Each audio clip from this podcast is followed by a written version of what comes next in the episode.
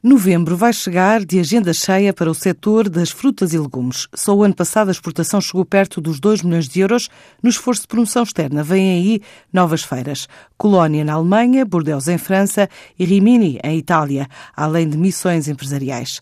E depois da Fruit Logistic de Berlim, a marca Umbrella Portugal Fresh regressou da Fruit Attraction de Madrid. A comitiva foi acompanhada pela repórter Beatriz Martins, que relata a subida das vendas da Luz Opera, apesar da quebra de 40% para o Brasil. São 87 os sócios que compõem a Portugal Fresh e fazem com que esta associação se faça notar numa das maiores feiras de frutas e legumes em Madrid.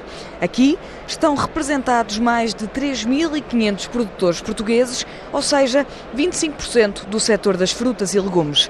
Entre os vários stands onde os produtos pintam a Fruit Attraction com as cores de Portugal, está a Lusopera.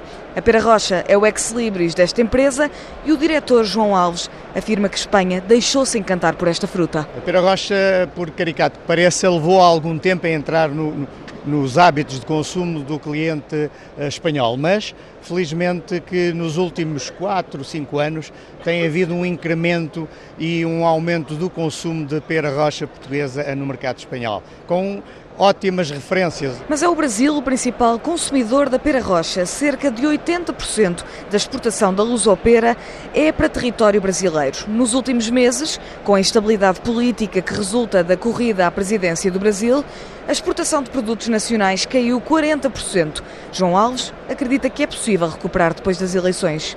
Houve uma quebra, enfim, pronunciada no consumo também das peras portuguesas mas acreditamos que assim que o ato eleitoral decorrer e a situação política tenha alguma estabilidade, nós consigamos atingir outra vez um, um nível de, de, de, penetração e de consumo consentâneo com aquilo que é tradicional. Tem sido difícil o processo de produção da pera rocha no último ano, primeiro a seca, depois as chuvas tardias, agora as eleições no Brasil. O setor agroalimentar volta ao Brasil no início de dezembro em mais uma missão da AEP, que junta ainda representantes dos textos, vestuários, vinhos, numa viagem até São Paulo para mais um evento dedicado ao nosso país, sob a sigla Portugal Premium.